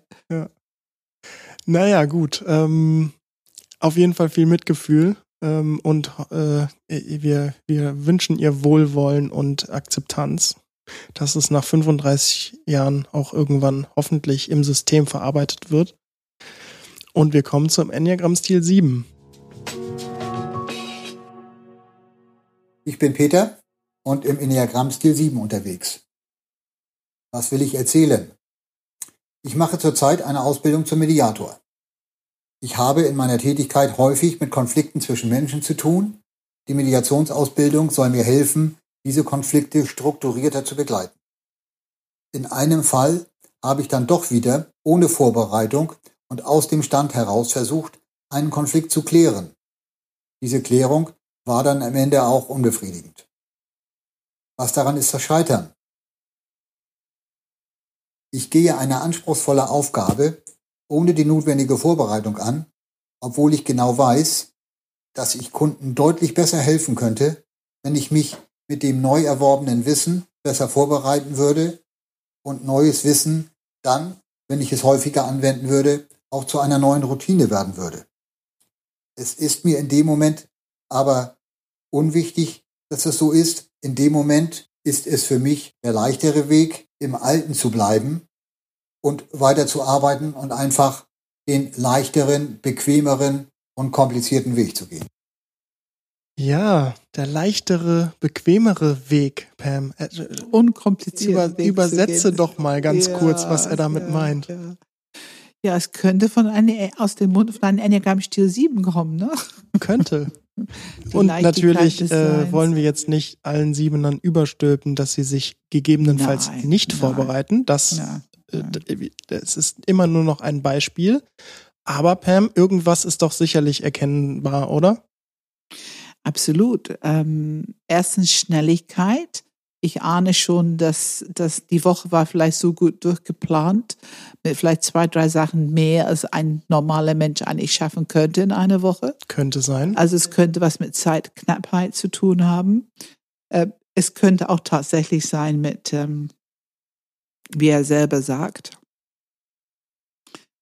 die Lust, was Neues zu lernen, ist groß die Lust, etwas nachzulesen, ist meistens etwas reduzierter. Es ist nicht ganz so faszinierend. Mhm. Also das Neue ist immer ganz interessant, aber jetzt nochmal so ein bisschen zu pauken und nachzulesen und zu planen. Das Vertiefende, ist, ja, mehrfache das Vertiefende, Wiederholen. Genau, genau. Ist das, vielleicht nicht ganz so prickelnd. Ne? Ja, das, ja. das, äh, die, ja. die Vorbereitung äh, sehr ausführlich zu machen, sich exzessiv dahinzusetzen.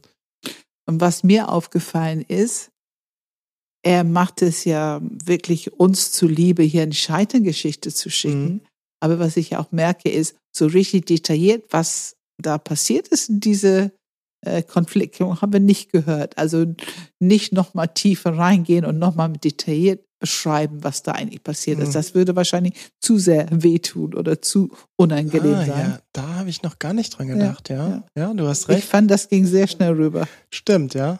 Ja, man soll ja auch wieder schnell zum Positiven kommen. Ne? Genau, ganz genau. Ja. Also bloß nicht da mal die Füße reintippen in was da tatsächlich passiert ist oder was nicht gelungen ist. Ähm, ja, und, und äh Aber ich kann es trotzdem total nachvollziehen, ne? Also dieses Gefühl, ähm, ich kenn, ich muss gestehen, ich glaube, das ist auch sicherlich, wo sieben und drei Lookalikes sind. Mhm. Sicherlich können auch andere dazu ja. genauso Beispiele haben, aber ich kann es definitiv von mir sagen, dass ich ganz gerne intuitiv und ja. unvorbereitet ja. denke, ja, ich kann das ja eh schon mehr oder weniger. ich probiere mich einfach mal live aus und dann in dem Moment merke, oh, hätte ich mich doch mal vielleicht doch ein bisschen besser vorbereiten sollen. Das habe ich sehr oft in meinem Leben erfahren, dieses ja. Gefühl. Unter anderem deswegen war ich ja auch nie gut in der Schule. ja, okay, na. Naja. Ich nehme dir das immer nicht so ab, dass du nicht gut in der Schule warst. Das kann Ach, ich echt? mir nicht vorstellen. Nee, kann ich mir nicht vorstellen. Ach, ja. Kann ich mir nee. nicht vorstellen. Ich hatte, no, ich hatte viele Sechser und ich habe auch, bin einmal fast sitzen geblieben. Äh, fast. Fast. Also es war ja. wirklich, ich habe, ich, ich weiß noch genau, ich habe, oh Gott, jetzt erzähle ich äh, meine Geschichte des Scheiterns ein bisschen äh, oder in dem Fall der Rettung. Ich habe mit einem Lehrer gesprochen, der mir, ähm, dem ich überzeugen wollte, es war mein Biolehrer, ich weiß noch genau, wo ich stand, im, im ersten Stock vom Bioraum. Ich, den Namen sage ich jetzt natürlich nicht, aber ähm, äh, äh, und es ging darum, äh, gibt er mir mündlich, also es ging um die mündliche Note und ich war nicht der beste Schüler, auch im Kontext, wie mich Lehrer gemocht haben. Ähm, ich war ein kleiner Teufel und ähm, ich wollte wissen, ob er mir eine 4 mündlich gibt anstatt eine 5. Weil wenn ich eine 4 bei ihm im Zeugnis kriegen würde, dann würde ich durchkommen. Und ähm, er hätte mir durch, also er hätte mir locker eine 5 geben können. Also es wäre sein gutes Recht gewesen, aber ich glaube, dann hat er doch irgendwie Mitleid mit mir gehabt. ja, und so bin ich dann doch durchgekommen. Also solche Geschichten hatte ich in der Schule nicht so selten. Also wir hören, dass Dreier schon mal das Scheitern vermeiden können, aus einer gewissen Geschicklichkeit heraus. Ja, ich glaube, in dem Fall war es wirklich Mitleid, also reines Mitleid mit mir. Und vielleicht, äh, vielleicht sogar, wenn ich ein bisschen, äh, wenn ich es mir ein bisschen schön rede, vielleicht auch noch die, die, ähm, die Hoffnung, dass doch ein bisschen mehr Potenzial in mir steckt, als ich äh, in der Klasse zeigen würde. Zeige, ja. Ja. ja, ja. Ist auch mutig, drum zu bitten, finde ich. Aber wir schweifen total vom Thema ab. Also ähm, wir wollen ja das Scheitern der anderen noch hören. Wir haben nämlich noch zwei vor uns. Enneagramm-Stil 8. Mein Name ist Kerstin, ich bin vom Typ her eine 8 und ähm, um die, sag mal, mit dem Scheitern setze ich mich immer wieder beim Einkaufen auseinander. Äh, ich hatte gerade eine Feier bei mir zu Hause und äh, habe dann überlegt, wie viele Gäste kommen und habe dann meine Einkäufe kalkuliert und gerade was den Bereich Kuchen betraf, habe ich dann nachher, ähm, als die Gäste wieder weg waren und ich sah, was übrig geblieben ist, doch sehr daneben gelegen. Aber dieses Gefühl, es könnte nicht reichen und es müsste mehr sein und man muss doch auch viel anbieten und der Kühlschrank muss voll sein. Das ist mir bewusst, dass das eine Acht, ähm, also dass das in uns so liegt, so zu denken und zu fühlen. Aber ähm, das macht natürlich dann einen auch traurig, wenn man merkt, dass dann sehr viel übrig bleibt und man das auch nicht mal schafft, das in den nächsten Tagen aufzuessen. Und da fühle ich mich jetzt ähm, tatsächlich auch immer sehr schlecht, wenn sowas wieder passiert. Ich habe es immer besser im Griff, weil ich auch weiß, dass ich dazu neige. Dann beruhige ich mich und sage, du, das klappt schon, das reicht schon, die Gäste werden nicht verhungern. Aber wenn man so im Einkaufsrausch ist, passiert es leider doch immer wieder, dass man denkt, oh, das muss aber noch dazu und sonst sieht es nicht üppig genug aus. Ja, das ist so hm, das Scheitern im Alltag, ähm, weil man doch immer wieder den Magen der Gäste überschätzt. Ja, das ist doch auch eine sehr sympathische Geschichte, oder? Sehr sympathisch und auch wirklich sehr typisch acht. Also das passt so genau. Ähm, natürlich hören wir das Thema Exzess. Ne? Äh, Auch, äh, auch beim Einkaufen, ne? Wenn man dann Ja, doch irgendwie mit absolut. Lust einkauft. Absolut. Diese, diese Big Energy, dann ist es einfach groß und es ist ausgerichtet auf, dass es den Gästen richtig gut hat und diese Großzügigkeit, das große Herz und das ist, es muss genug sein. Die Angst, nicht genug zu sein, das ist schon erstaunlich, was es produzieren kann. Also ich kenne das drei Kuchen mindestens und ich meine, heutzutage essen die Leute einfach nicht mehr so viel Kuchen. Also ich hätte allerdings, ich wäre nicht, also die Emotionalität traurig am Ende, das, das kenne ich nicht. Also ich habe einen Tiefkühler und ich finde es überhaupt wunderbar, da ich ja sehr gerne Tea Time, und da kann man doch einfrieren, in Portionen einfrieren und dann Hm. hat man ja, braucht man nicht mehr dran denken, wenn man Leute irgendwie zum Tea Time hat. Vielleicht war es ja auch ein Abendessen oder so, dass man nicht so gut einfrieren konnte. Aber es ist auf jeden Fall so, dass ähm, dieses Augenmaß braucht Balance. Mhm. Wenn diese Big Energy unterwegs ist, dann gibt es einfach keine Balance. Und ich finde es so interessant, auch die Achter, die ähm, eher minimalistisch unterwegs sind, es gibt ja die andere Variante, Die, Äh, du die- meinst, die wenig im Kühlschrank haben? ja, die wenig im Kühlschrank, die wenig, wenig im Kühlschrank haben, die können trotzdem, wenn es um Gäste geht, diese, äh, schon diese etwas voller gedeckten Tisch ähm, produzieren. Also ähm, das, ich glaube schon, dass das einfach ein, ein typisches Beispiel ist für, es ist eine attraktive Qualität von Acht, aber es ist ein typisches Beispiel für dieses Exzess zu viel. Mhm. Aber man muss natürlich auch hier der Gerechtigkeit halber sagen, dass das natürlich nicht exklusiv der Acht zusteht. Ne? Also ich glaube, hier wird, äh, werden wahrscheinlich viele gerade zuhören und sagen, hä, aber das ist doch bei mir genau genauso. Ähm, und ich Ab- kenne auch in ja. meiner Familie und Ja, meine Mama ja. und meine Oma und alle, die ich eigentlich kenne, kochen zu viel, mehr oder weniger. Ne? Wenn die, Absolut, wenn die ich schon kommen, dann muss man ja, auch. Also Ja. ich kenne es ja auch, ne? Wenn wir Gäste haben, die sollen bloß satt werden. So ist es. Ähm, so ist es. Aber ich finde es interessant, dass das einfach als Beispiel für Scheitern verwendet wird. Also ich glaube, ich, Ja. in meinem System wäre es nicht so als Gefühl von Scheitern. Ich weiß nicht, ob vielleicht andere ach das weniger so sind. Mhm. Vielleicht hat äh, unsere Kerstin da einfach ein bisschen ähm, ihr Augenmerk einfach drauf, weil sie es schon kennt von sich. Also man, ich würde auch nicht auf die Idee kommen, dass es Scheitern ist. Ich würde es sogar äh, eher unter die Etikette großzügig genug, ne? Mhm. Ähm, weil was übrig geblieben ist. Aber dieses Traurige am Ende, das fand ich so, das hat mich beeindruckt. Ich sag, okay, so eine emotionale Reaktion von Traurigkeit, da sieht man, dass irgendwo ein System, dass das dann landet als Scheitern. Ähm, das hätte ich sicherlich auch nicht. Und ich habe den Impuls, Kersten einzuladen und alle Achte einzuladen. Das ist schon eigentlich ein ganz schöner Trait, ne? So dieses großzügig und alle gut versorgen wollen und einen ordentlich gedeckten Tisch und so weiter und so fort. Ich würde sie eher einladen, das als zumindest Richtung Kompetenz zu betrachten. Und klar, über die Mittellinie wie immer kann es ein bisschen zu viel sein, aber ich würde es eher als ähm, was ganz Positives betrachten wollen. Kann ich nur bestätigen. Und dann schließen wir das Thema, nämlich mit dem Enneagramm-Stil 9. Hallo, ich heiße John. Ich bin im Bauchzentrum zu Hause und ich lebe mit dem Enneagramm-Stil 9.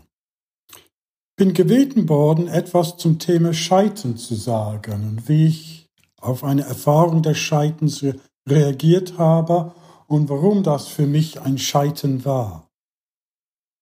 Und wir müssen jetzt zurückgehen auf die Jahre 2007, 2008. Ich war damals Pfarrer von Beruf, jetzt bin ich allerdings in Ruhestand. Und ich war in einer Gemeinde, wo ich mich nicht so besonders wohl gefühlt habe aus verschiedenen Gründen. Und ich habe mich entschieden, denn auf eine weitere Pfarrstelle, auf eine andere Pfarrstelle zu bewerben. Sogar auf vier verschiedene Stellen. Ich habe vier Versuche gemacht. Die waren ja alle in England, was hier meine Herkunftsland ist. Und in allen vier Fällen wurde ich zum Interview eingeladen, was nicht immer selbstverständlich ist. Das ist schon in gewisser Weise Erfolg. Aber in keinem der Fälle war ich erfolgreich. Ich wurde ja nicht genommen. Nun, ich weiß, so was passiert also vielen Menschen jeden Tag, dass man sich um etwas bewirbt und nicht genommen wird. Und es ist kein Drama und keine Tragödie. Aber irgendwie fühlte es sich für mich schon wie ein Scheitern an.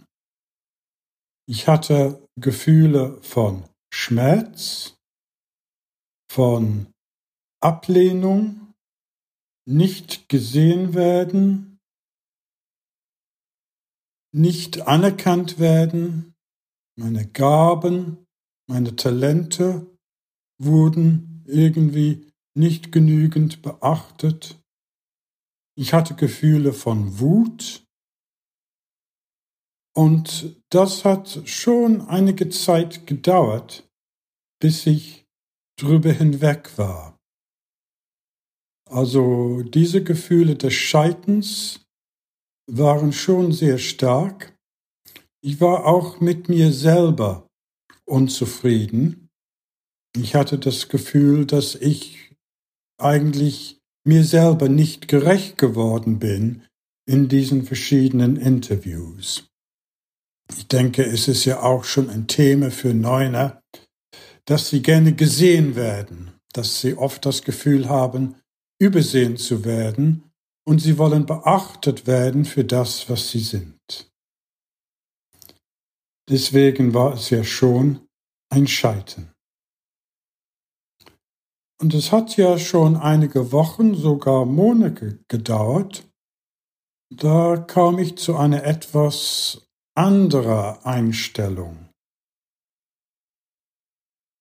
Ich habe gesehen, dass wir eigentlich da, wo wir schon bereits sind, unsere Probleme, unsere Themen bearbeiten müssen.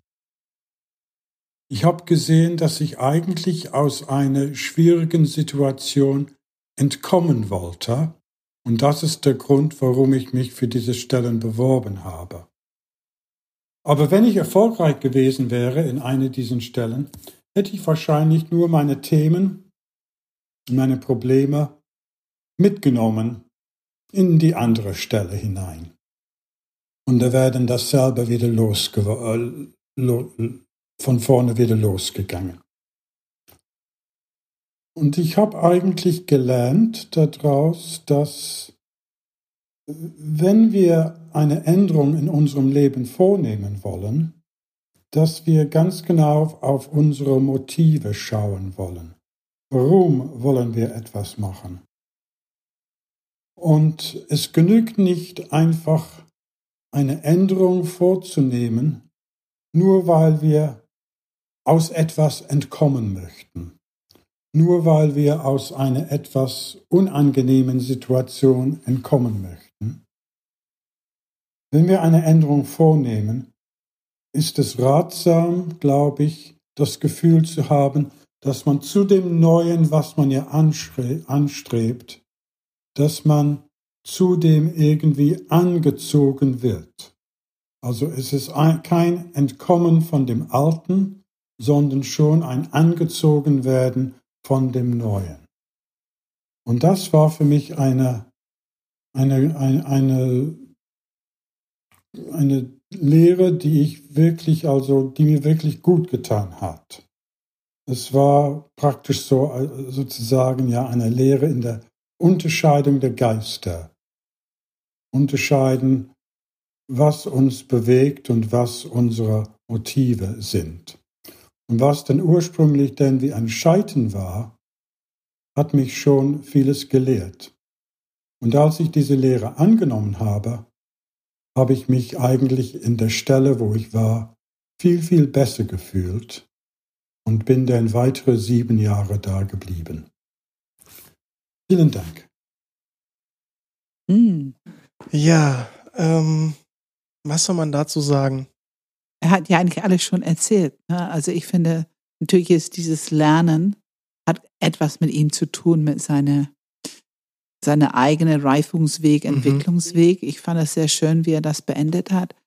Und ähm, ja, diese, diese Urschmerz der Neuen, auf der einen Seite sich nicht wichtig zu nehmen und andererseits so, es ist so schmerzhaft, wenn andere sie nicht wichtig nehmen, wenn andere sie übersehen, weil es bestätigt irgendwo da drin die eigene Selbstvergessenheit. Ähm, das ist etwas, was, ähm, ja, was mir schon in der Vergangenheit immer wieder, also immer wieder wehgetan zu sehen, wie die durch ihre eigene Grundlebensstrategie sich nicht wichtig zu nehmen, laden das so ein bisschen auf sich, nicht ernst genommen zu werden hm. oder übersehen zu werden.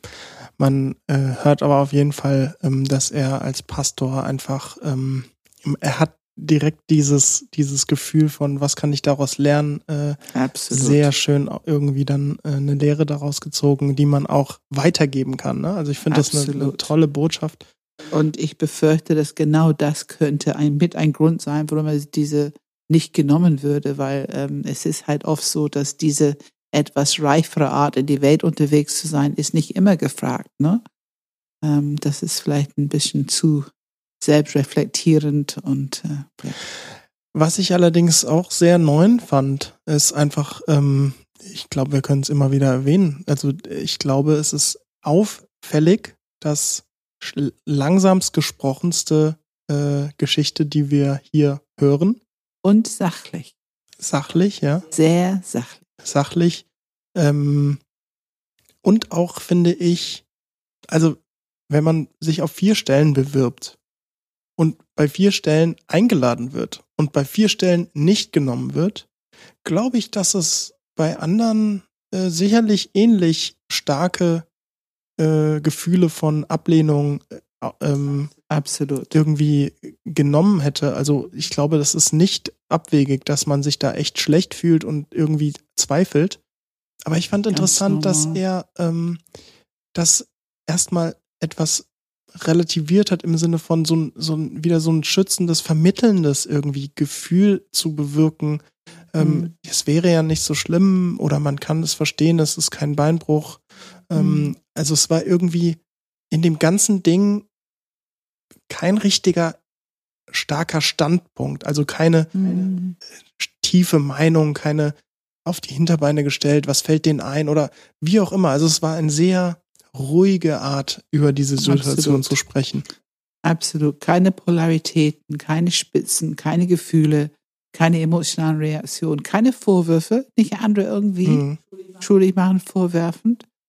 Ähm, und ja, du hast recht, dieses vermittelnde Haltung ist irgendwie zu spüren, wie er über sein sogenanntes Scheitern Mhm. ähm, spricht. Und vor allem überhaupt kein, keine Erwähnung von einem der Interviews von irgendeinen der Personen, die da saßen. Absolut Überhaupt nicht. keine, War Sehr sachlich. also auch, ich meine, ähm, also ich weiß es nicht, aber wenn ich bei vier, wenn ich darüber erzählen würde, würde ich wahrscheinlich schon kurz mal darüber sprechen, wie habe ich in dem Interview vielleicht nicht gut gewirkt oder die anderen Personen waren unfreundlich zu mir oder was auch Genau. immer ich mir da für eine Geschichte herbei erzähle. Also ein Interviewer wenigstens noch mal ein bisschen schlecht zu machen. Ja, ne? so, wenigstens einen damit mein Selbstwertgefühl ein bisschen nach oben gehen so, kann. so einmal auszuteilen, so nach dem Motto, Ja, die haben eh nicht ja. zugehört oder wissen nicht, wovon sie, was auch immer. Aber ähm, er war da, nee, nicht mal erwähnt, ne? Nein, gar nicht, gar nicht. Also schon eine sehr typische Art Kommunikation.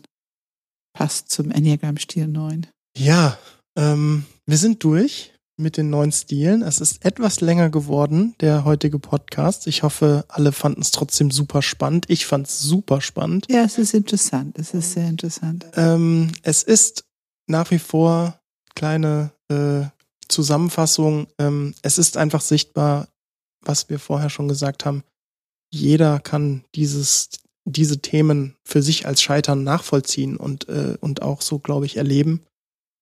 Und wir wollen von euch hören. Wir wollen gerne das als Aufruf nutzen. Ich habe es am Anfang schon gesagt, dass ihr uns bitte eure Geschichten schickt. Ihr habt jetzt neun davon beispielhaft gehört.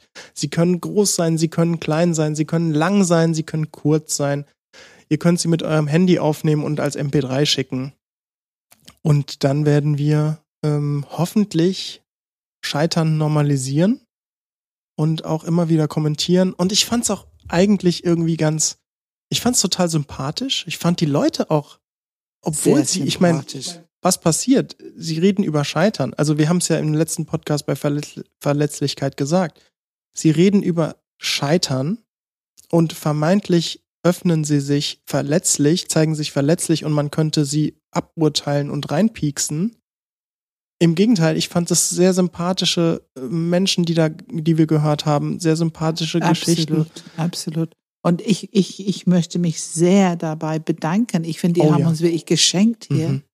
Ähm, uns und auch unsere Zuhörer geschenkt. Ähm, und das ist einfach so ein bisschen Grundprinzip der mündlichen Tradition, dass wir unsere Geschichte miteinander teilen und dadurch füreinander und voneinander lernen. Ja.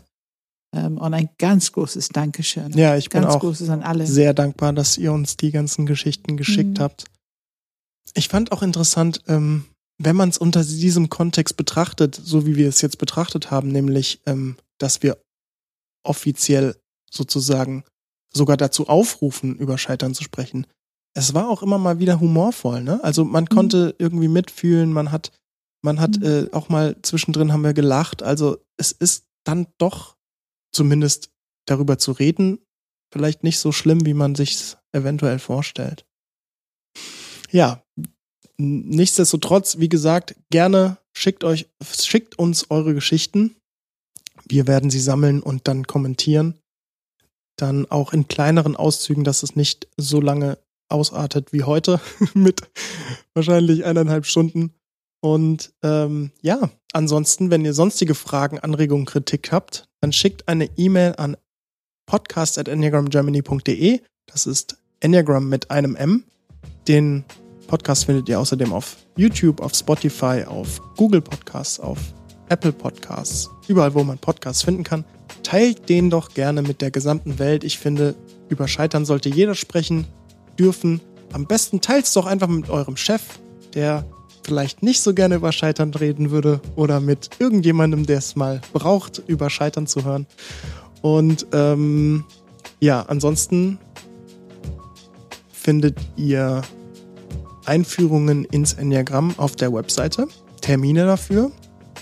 Und äh, wir haben da auch mittlerweile, die sind noch nicht auf der Webseite, aber es gibt auch interessante Optionen, um die Einführung zu vertiefen mit Interviews und dann ein kleines Coaching dahinter. Das ist äh, eine sehr aktuell gern gesehene Möglichkeit, ähm, um sein Enneagramm-Ziel zu finden und auch direkt zu vertiefen, auch gegebenenfalls sogar direkt in Panels mit den mit anderen Leuten der Enneagramm-Stile. Ja, und sonst, Pam, was steht an? Ja, wir sind ähm, kurz vor der Neubeginn von unserer Coaching-Ausbildung, 4. bis 6. Februar. Und wir haben Beginn von unserer neuen Mediationsausbildung, 18. März. Und dann gehen wir natürlich auf unsere Filet-Baustein, 13. bis 18. Mai, ähm, wo wir alle neuen Enneagramm-Stile vorstellen. Und äh, ja, dann geht es zum Sommer und Beziehung und später Wachstum. Okay, ja, danke Pam. Danke, Und Philipp. danke nochmal an alle, Ja. die uns die Geschichten geschickt haben.